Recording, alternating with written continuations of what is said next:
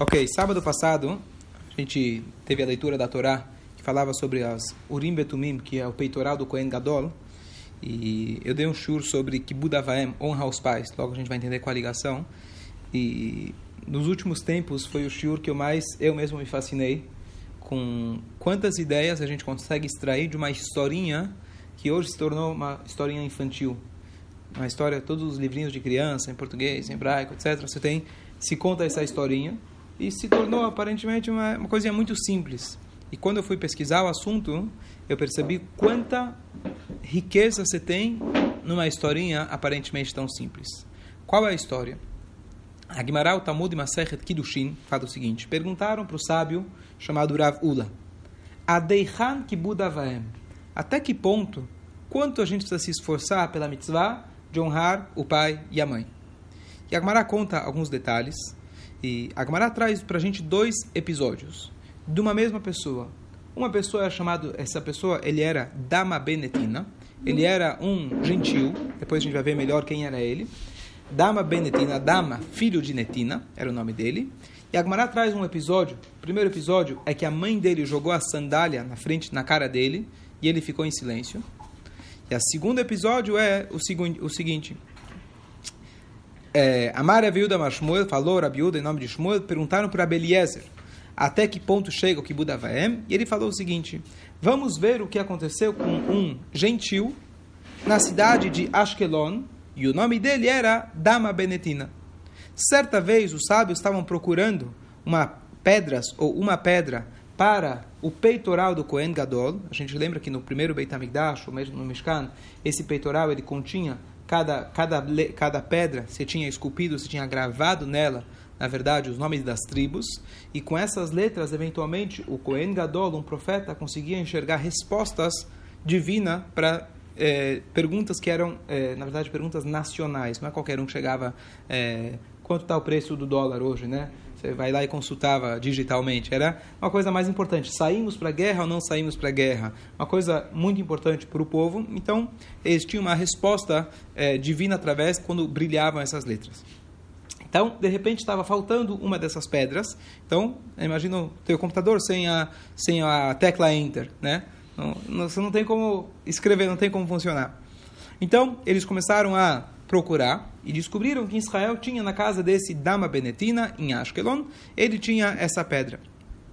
E eles ofereceram para ele 600 mil, é, é, 600 mil moedas. E a chave do cofre estava embaixo do travesseiro do pai. E esse menino, quando esse jovem, quando vieram falar com ele, falou: Eu não vou vender. Não, mas a gente vai pagar mais para você começar a negociar. E ele falou: Eu não vou vender. Por que você não vai vender? E ele falou: Porque eu não quero acordar o meu pai. Certo? Essa história, é, toda vez que eu estou descansando, minha esposa, Baruch Hashem, que tem a saúde, tem uma vida longa, ela fala para meus filhos: é, O Tati está dormindo. Lembra da historinha do cara que não acordou o pai? Lembro. Pum, abre a corda. Tati! certo? Mas, quem sabe algum dia vão aprender. Bom, então, esse, essa é a história. Quer dizer, ele não negociou, não, não, não é, é, recusou o negócio, que era um negócio tremendo, para não acordar o pai. Um ano depois, Hashem foi lá e retribuiu a ele. E o que, que aconteceu? Bem na, na, na, fazenda dele nasceu uma vaca vermelha. Vaca vermelha é uma coisa fora do comum, mas os Rahamim também precisavam de vaca vermelha para poder purificar o povo. Quando alguém, a única forma de purificar alguém que está com o chamado tumat met, alguém que entrou em contato com um morto, ele tem que se purificar através das cinzas da vaca vermelha. Então, precisaram da vaca vermelha e, novamente, então foram recorrer para esse Dama Benetina foram pagar para ele e ele falou o seguinte para eles: presta atenção nas palavras. Eu sei que vocês pagariam qualquer dinheiro no mundo por essa vaca vermelha, peça única, mas eu só quero de vocês o valor que eu deixei de ganhar no ano passado por aquela pedra é, que eu não quis acordar o meu pai. Essa é a história. Bom, até aqui é uma historinha bonitinha, você conta para as crianças, honrar os pais, é proibido acordar o pai e assim por diante. Primeira pergunta: se eu fosse o pai e alguém chega e me fala, olha, você acabou, se, chega um telefonema em casa e fala, você acabou de ganhar na Mega Sena, você tem 30 minutos para chegar até a lotérica, para resgatar o seu prêmio. Depois que eu acordo, meus filhos falam, olha, by the way, né? Ligaram aqui em casa, falaram que você ganhou na Mega Sena, acumulada, 30 milhões, mas a gente não quis te acordar. Qual que seria a minha reação? Mexignes. Tá certo? Imagina o pai, o Netina, quando ele acordou, e aí o filho, não sei se contou, teve coragem ou não, falou, olha, vieram aqui propor 600 mil moedas de, né, moedas de prata, e eu não quis te acordar. Então, que tipo de honra aos pais é essa? Não acordar o pai, eu entendo. Mas ele deixou de fazer um negócio da vida dele. Que lógica que tem? Pergunta número um. Número dois, por que ele não podia, talvez, ter quebrado o cofre? Você tem o um cofre, a chave está embaixo do travesseiro. Por 600 mil, você quebra o cofre. Sempre dá um jeito de quebrar. Não tem nenhum cofre que é inquebrável, tá certo? Quebra o cofre e vende para eles. Pergunta número dois. Pergunta número três. Como é possível que essa pedra, vamos fazer uma comparação que é do Museu de Londres, você tem uma pedra é, mais preciosa, ou de repente o quadro da Mona Lisa sumiu. Como que de repente, dentro do Beit HaMikdash, você tinha as pedras que eram o tesouro nacional, de repente desapareceram? Não conta, Guimarães não conta, conta simplesmente que estava sumido. Peraí, se teve um roubo dentro do, Beit HaMikdash de um objeto tão importante, me conta a história, como que ela sumiu. Simplesmente a Gemara afirma que ela sumiu. Então a pergunta é como que ela sumiu. Próxima pergunta. Nós sabemos que Hashem ele, ele é, recompensa as pessoas sempre me dá que nega me dá. Moeda por moeda. Qual é a ligação que tem entre uma vaca vermelha e a pedra perdida? Podia, a Torá podia, o Gemara podia contar, olha, ele perdeu, deixou de fazer o negócio, mas Deus recompensou ele e acabou ganhando dinheiro de alguma forma. Por que justo dessa forma da vaca vermelha? Isso também tem uma explicação. Outra pergunta, quem era esse tal do Dama Benedetina? Por que, que a gente precisa aprender essa história de um gentil?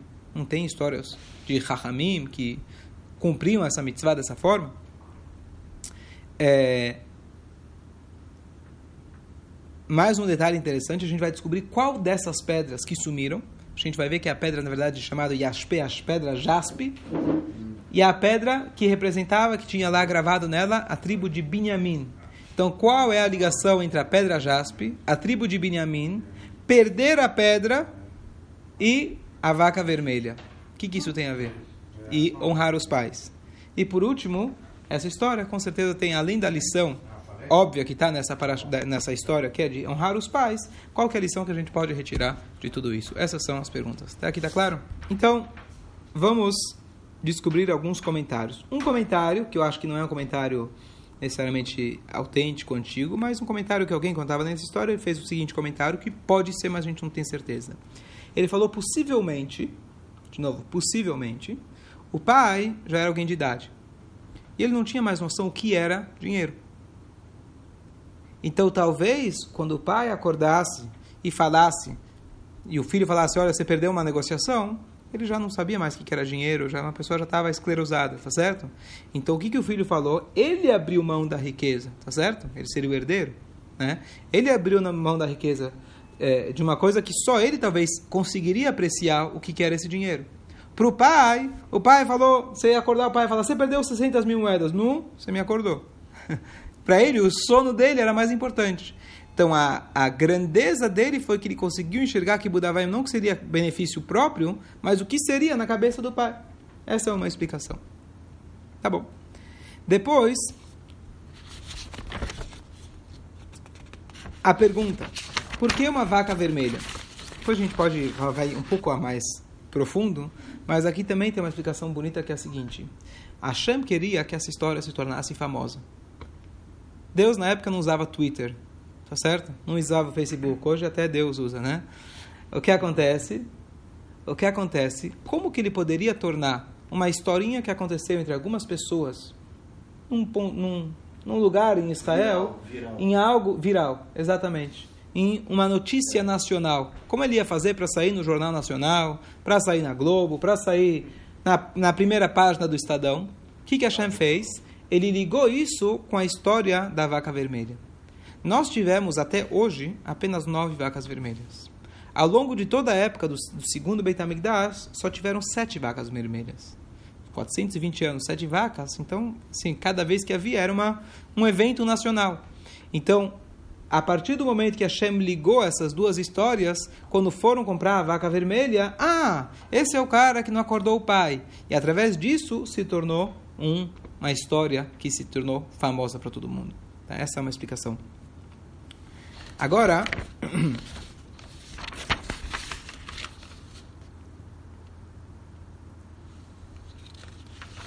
indo um pouco mais a fundo,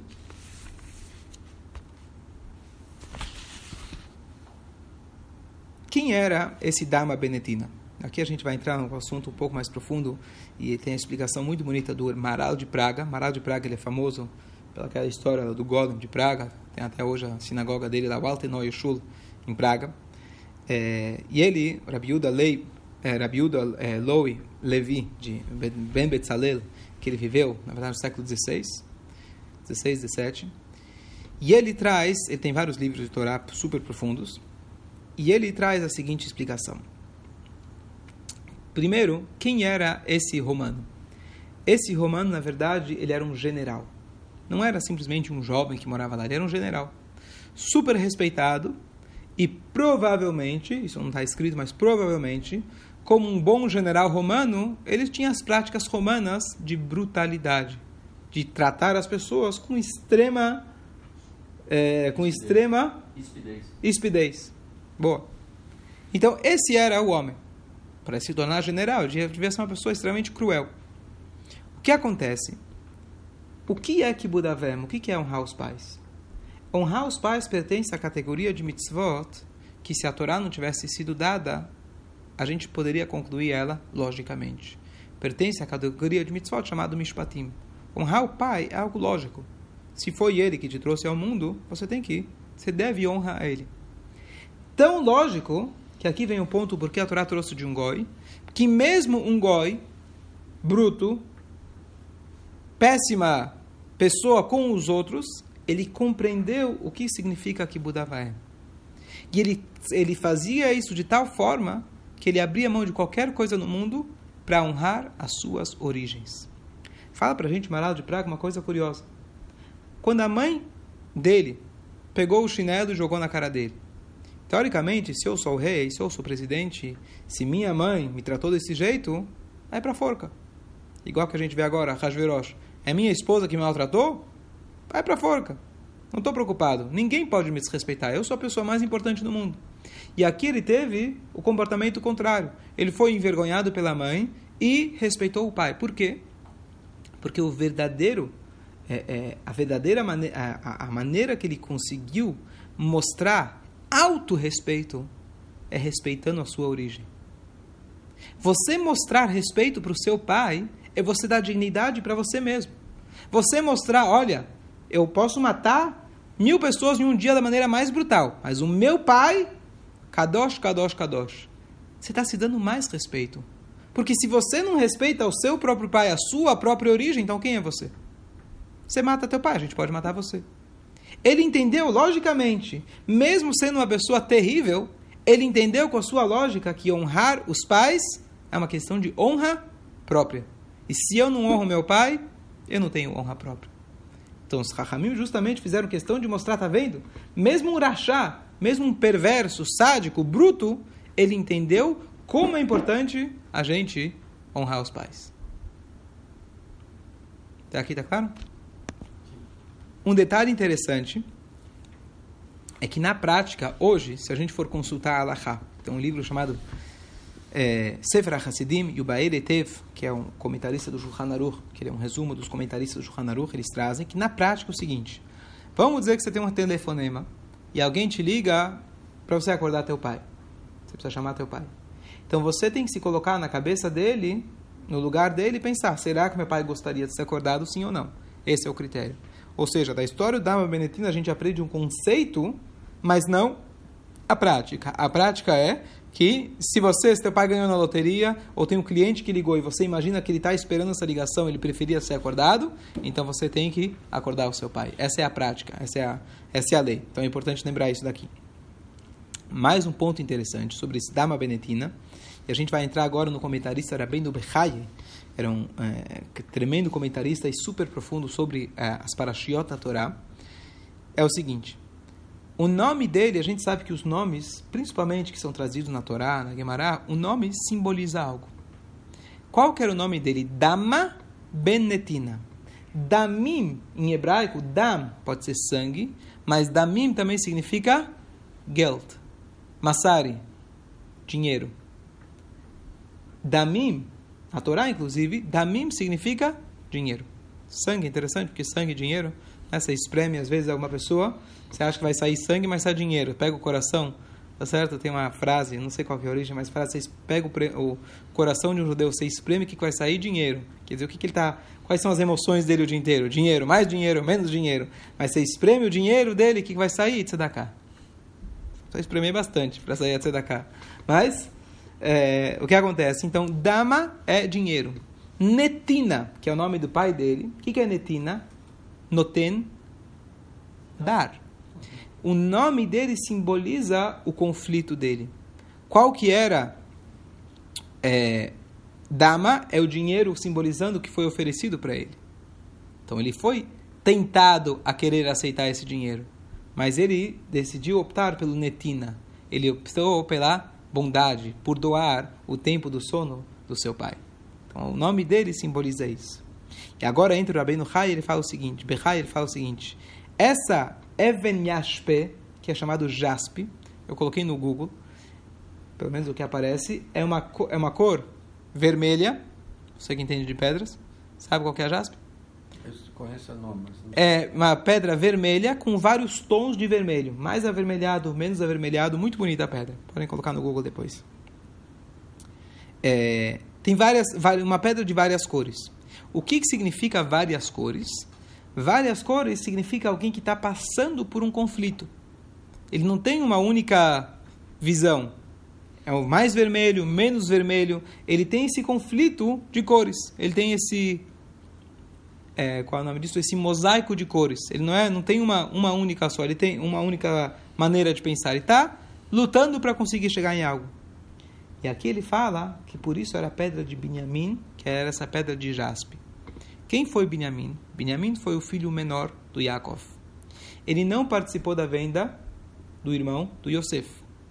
Ele não participou sequer da promessa do juramento que os irmãos fizeram e colocaram Deus na história de que ninguém podia contar para o pai que o Yosef estava vivo. Depois que eles venderam o irmão, eles fizeram um jeito para ninguém contar. Tanto é que o próprio pai, o Yitzhak, estava vivo e não contou para o filho que o que você está chorando? Teu filho está vivo lá, está em Mitzrayim, tá certo? Não contou para ele. Mas o Benjamim, que era o filho, o irmão do Yosef, ele sabia que Yosef estava vivo, não sabia dos detalhes, não sabia para onde ele foi, mas ele sabia que estava vivo. O dia inteiro, diz para a gente Rabben Bechai, a vida inteira ele estava num conflito, os 22 anos, conflito interno. Eu quero contar para o meu pai. Coitado do meu pai. Olha o que ele está sofrendo pelo meu irmão. Mesmo aquele que eu compartilho mãe e pai. A mãe querida, a Rachel, que faleceu no meio do caminho. Coitado do meu pai. Por outro lado, ele lembrava que Hashem não queria que ele contasse. Tá certo? Shem, os irmãos, etc., não era para ele contar. Então, esse conflito interior dele simboliza é simbolizado nas cores da pedra que tinha no Kohen Gadol e se parecem com esse conflito desse desse Dama Benetina, que o conflito interior dele era entre dinheiro, entre aceitar o dinheiro ou Chesed, dar para o pai. Qual dos dois que superaram? Dar para o pai. Qual dos dois que superou no Binyamin? Fazer o que era certo no momento, mas que a gente não entende, de não contar para o pai. Um pouco profundo, a gente vê que uma historinha, né? Ele vai fundo. Depois,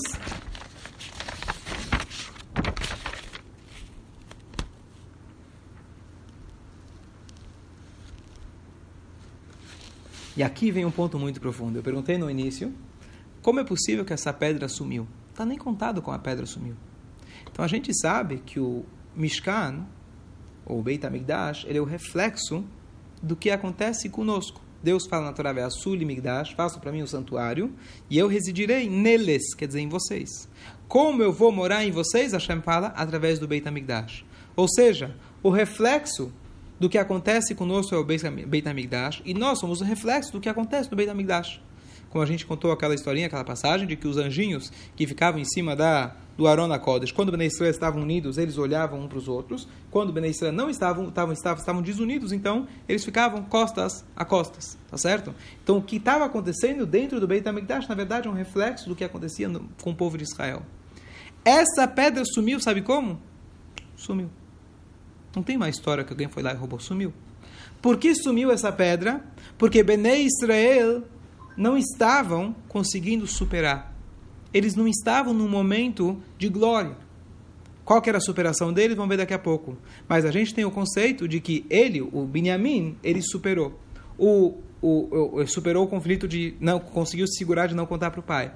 O menino, o, o, jovem general, ele superou e preferiu não acordar o pai. Benei Israel, Hashem queria dar uma acordada neles, falando: vocês têm que começar a controlar melhor os seus instintos. E por isso que sumiu essa pedra. Uma explicação.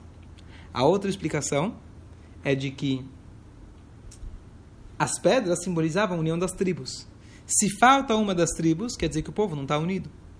Então a falta dessa pedra deveria ter despertado o povo para ter amor ao próximo. E a gente sabe que infelizmente não deu certo, porque o segundo Beit HaMikdash acabou sendo destruído pela falta de união. Então a ausência dessa pedra veio para despertar o povo. Foi um milagre que ela desapareceu. Não tem como uma pedra dessas, de repente, sumir sem ter uma história por trás. Hashem fez ela desaparecer para acordar o povo.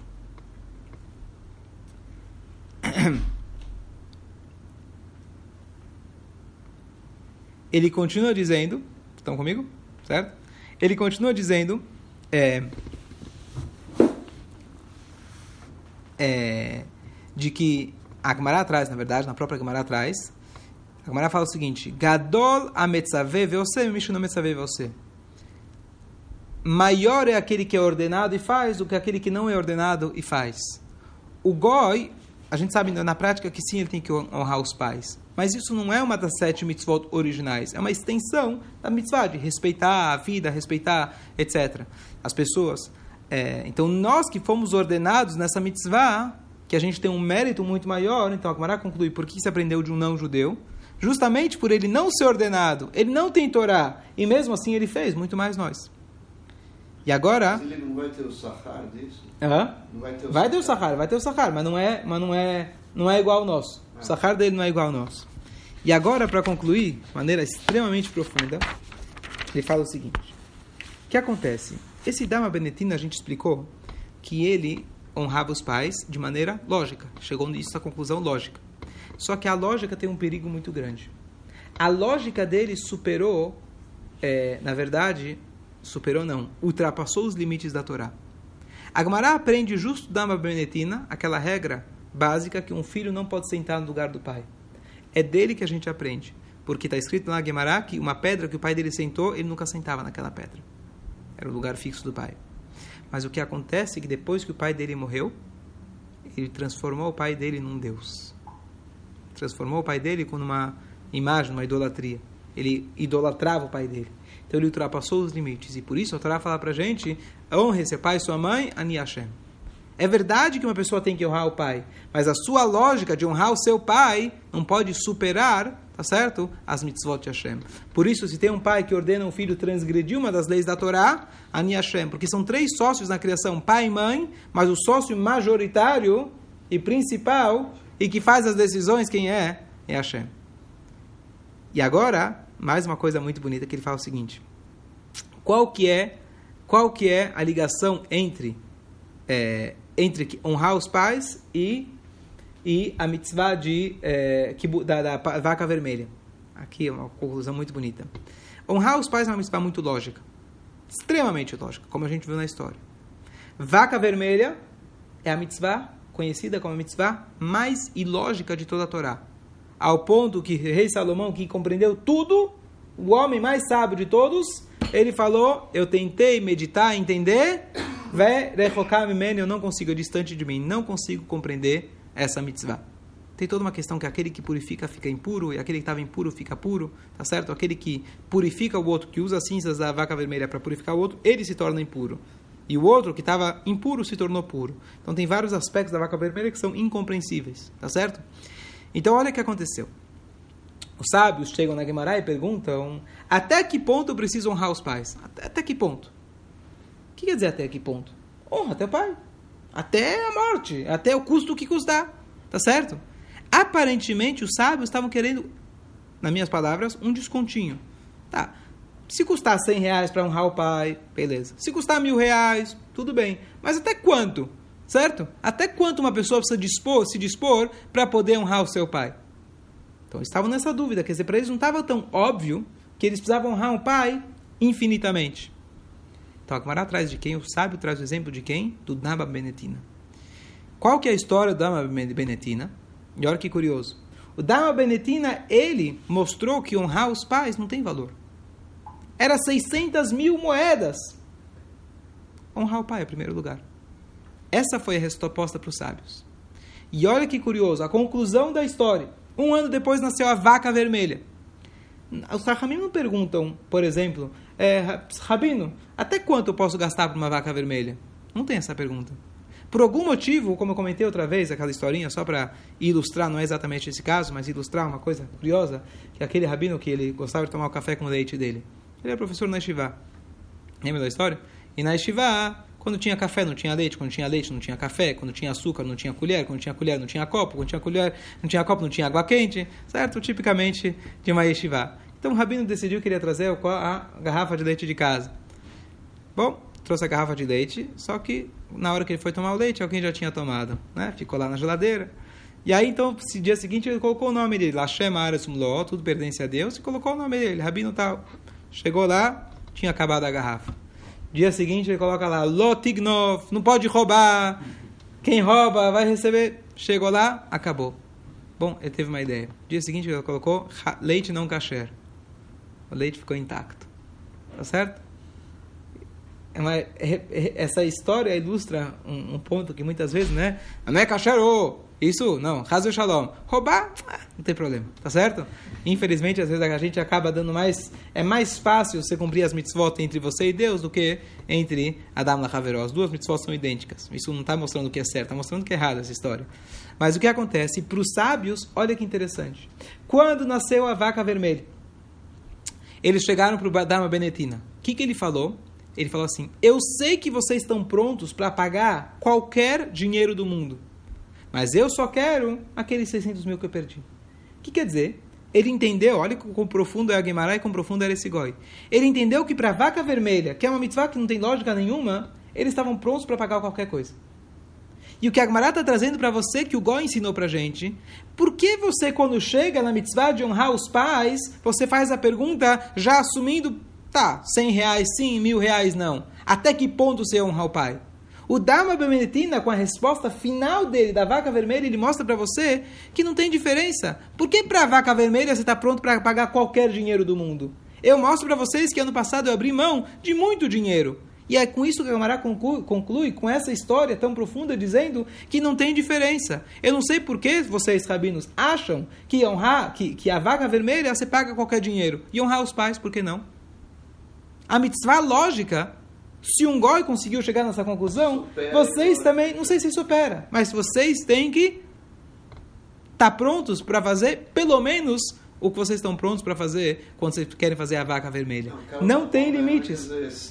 Se na mitzvah lógica é, seria, é, se na mitzvah lógica você quer você paga infinito, certo? É, é. então, que então que, que, não é quanto mais, mas que pelo menos nas mitzvot que você igual, compreende é. seja igual. Não é porque você compreende, talvez às vezes a pessoa vai pensar, não, já que eu compreendo, então vamos ver. Vamos ver o quanto o meu pai é importante na minha vida, tá certo? Não tem lógica. A mitzvah, ela supera qualquer expectativa. Olha como é profundo a mensagem dessa dessa dessa dessa passagem que parece tão é, tão simples.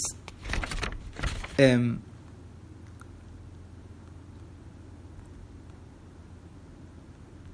então, qual que é a conclusão para a gente? Então, a primeira conclusão é honrar os pais. Número dois, honrar o pai é algo lógico. Ou seja, existe na verdade um conceito que muita gente fala, não, se é mitzvah de Hashem, então é mitzvah de Hashem. Não faz diferença se eu entendo, não entendo, eu faço. Vaca vermelha, honrar os pais. É verdade, todas as mitzvot têm que cumprir porque Hashem quis. Essa é a base. Mas além dessa base, tem um motivo que Hashem caracterizou essas categorizou essas mitzvot em três tipos. Por quê? Se alguém cumpre Shabat sem lembrar, por exemplo, Shabbat, a mitzvah chama Eidut, que é testemunha. você lembrar que Hashem descansou no sétimo dia. Essa, isso faz parte da mitzvah do Shabat. Se você cumpriu uma mitzvah Shabat e alguém fala para você, por que você fez Shabat? Não, porque Deus mandou. Por que, que ele mandou? Não estou nem aí porque ele mandou. O importante é que ele mandou. Você tem que cumprir porque ele mandou, mas parte essencial da mitzvah, já que ela pertence à categoria de Eidut, você tem que saber, eu cumpro o Shabat, que ti beni ben Israel, que vou Shabat me como que nesse dia ele descansou. Se alguém coloca tefilim e ele esquece que essa é a testemunha do sinal entre ele e Hashem, faltou algo essencial para o tefilim. Se alguém sentou na suká e ele esqueceu que a suká, que bo e a shafta, quando vocês saíram do Egito, você, Deus protegeu vocês com as nuvens da glória, você faltou para você uma parte essencial da mitzvah. Muita gente vai falar, bom, por que você não rouba, por que você não mata? Olha, eu por mim mataria todo mundo, mas já que a Torá não deixa, eu sou muito religioso, eu não mato. Bom, Baruch Hashem, você cumpre a Torá, estou feliz, senão você estaria na cadeia. Né? Mas não. Uma vez que essa mitzvah pertence à categoria de da, da, da, lógica, você tem que deixar de matar porque Hashem mandou. Essa é a essência e a base. Isso ninguém tira. Tanto é que às vezes você fala, não, mas a lógica manda matar. Talvez abortar uma criança, Hazel Shalom, porque talvez ela vai crescer com inúmeros problemas e dificuldades. Talvez a lógica, talvez, uma lógica iria dizer que vale a pena você abortar. Tá certo? Diz a Torá, é proibido exceto determinadas condições, que oferece perigo para a mãe, etc. Mas a essência é porque Deus mandou. Mas se você não conseguiu interiorizar a mensagem de não roubar, não matar, respeitar os pais, ao ponto que a tua lógica fala, é lógico não roubar, está faltando uma parte essencial da mitzvah. Se você encara não roubar e não matar só porque Deus mandou e você não conseguiu interiorizar, faz falta, falta uma parte essencial da mitzvah. Por quê? Porque a mitzvah pertence à categoria de mishpatim. Você não tem que cumprir o Mishpatim apenas porque Deus mandou. O Mishpatim tem que interiorizar na sua lógica, na sua natureza, dizer: eu não roubo porque não é moral roubar. Porque Deus mandou em primeiro lugar. Mas eu compreendo que isso não é uma coisa, uma atitude moral, civilizada e assim por diante. Então o que acontece? É, aqui a gente vê muito claro de que é, a mitzvah de honrar os pais, o ponto principal aqui, a gente pode concluir dessa história, é algo natural é chamado, na verdade, a mitzvah Hamurot Besheba Hamurot, é uma mitzvah muito difícil de você cumprir. Por que, que ela é tão difícil? Tem vários aspectos da dificuldade dela. Um é que a gente convive com os pais, a gente se torna amigos eventualmente. A gente já, meu pai não se importa. Mas um dos aspectos dessa mitzvah é de que ela, é, essa, essas são as mitzvot que a gente fala de manhã, She'en Lahem Shiur. Não tem, não tem quantidade. Tfilim, coloquei tfilim, coloquei, tirei, fiz mais estreia, fiz a reza, tirei, cumpri a mitzvah. 100%. Eu fui lá, honrei meu pai de manhã, fui de tarde, fui de noite. Você ainda não terminou. Ainda se pode fazer mais.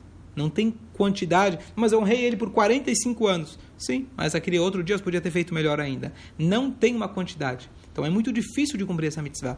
Mas ao mesmo tempo, a maneira que a gente tem que cumprir a mitzvah de honrar os pais a gente tem que aprender a se dar uma benetina. Pessoa bruta, uma pessoa má, mas para ele era tão óbvio, tão lógico, inclusive pela sua própria honra.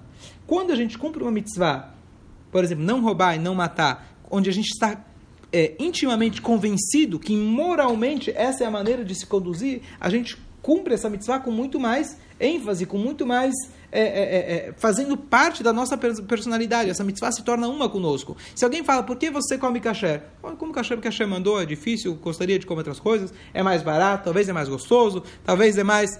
Mas eu cumpro o que Hashem se mandou. Por que você não rouba? Ah, porque assim Hashem mandou. Não, você está louco? Como que eu vou roubar? Você vai responder com muito mais ênfase. Então aqui a, a, mensagem é dessa mitzvah, e especialmente com a resposta que eles no, nos deu, que não tem preço para essa mitzvah, o Dama Benetina mostrou para a gente que a gente tem que conseguir interiorizar essa mensagem de que honrar os pais é algo tão lógico que faz parte do nosso pride, faz parte da nossa gavá, do nosso, nosso orgulho. Eu me orgulho de honrar os pais. Isso aqui é uma coisa natural para mim. E eu vou fazer de tal forma que eu vou, vou tentar. É, é, é, essa mitzvah vai estar interiorizada para mim de tal forma que vai se tornar algo natural. Não é algo que eu tenho que me esforçar. Não é algo que é uma dificuldade para mim. Mas é a minha, o meu orgulho. É o meu pai. É a minha mãe. É da onde eu vim. Se eu não respeitar eles, então quem sou eu? Então, tanto quanto me preocupo de eu comer, de eu dormir, eu estou cansado, ter essa sensibilidade aos poucos de quais são as necessidades do pai. Como eu falei antes, que para ele, talvez, ele queria esse dinheiro, mas talvez o pai não saberia apreciar esse dinheiro, estava esclerosado, lo aleno, então ele se colocou no lugar do pai. E por último, a gente entender que faltou para ele, por ele ser um gentil, faltou para ele um ponto principal.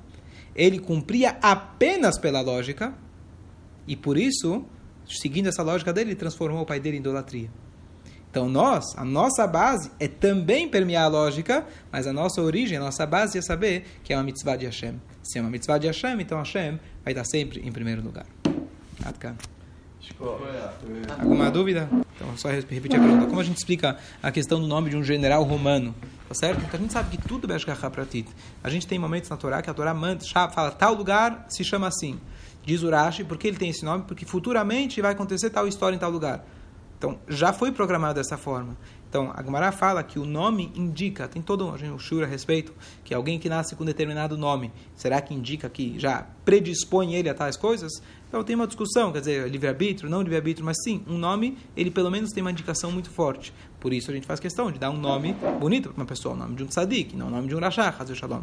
Então mesmo que aqui no caso ele era um não-judeu e etc. Mas é um caso que a Gemara fez toda uma história dele, Beashgahá para ti, Deus já tinha feito, que ele é o protótipo de Kibudavaem, seja sendo não-judeu. Então o nome dele, seja em latim, seja em babilônio, seja em grego, certo? O nome o, o aramaico, né? Seja o nome dele, ou seja o que for, e o nome do pai dele, quer dizer, quando Hashem já fez o pai dele, já tinha esse nome, então com certeza é, é tudo Beashgahá para ti também, para dar para a gente uma lição. E por último, só para concluir, falando que o, o fato que faltou essa pedra, então é uma lição para nós, para a estrela, para a gente continuar unido. Se a Hashem manda para a gente um sinal, esse sinal a gente não pode fechar os olhos. O povo aparentemente não conseguiu é, aprender a lição naquele momento e o Beit HaMikdash acabou sendo destruído. Então que a gente possa, da mesma maneira que o Beit HaMikdash foi destruído pelo sinat kinah, pelo amor, pelo ódio gratuito, valendo. Então a gente, a maneira da gente consertar isso é através do amor gratuito, que seja em breve. Ah, espera, vamos aproveitar e dedicar esse shiur le, le Zchut Refuah de Moshe Ben Moshe Ben Frida. Moshe Ben Frida. Aqui temos o Israel conosco, que cuida do pai de 95 anos, veio no dia certo. E hoje o pai está fazendo uma cirurgia. E ele, ele mostra pra gente o que é Kibbutz Avaim. Ele cuida do pai, Baruch Hashem tenha Admei Avestrim com saúde, Vezrat Hashem. Amém. É?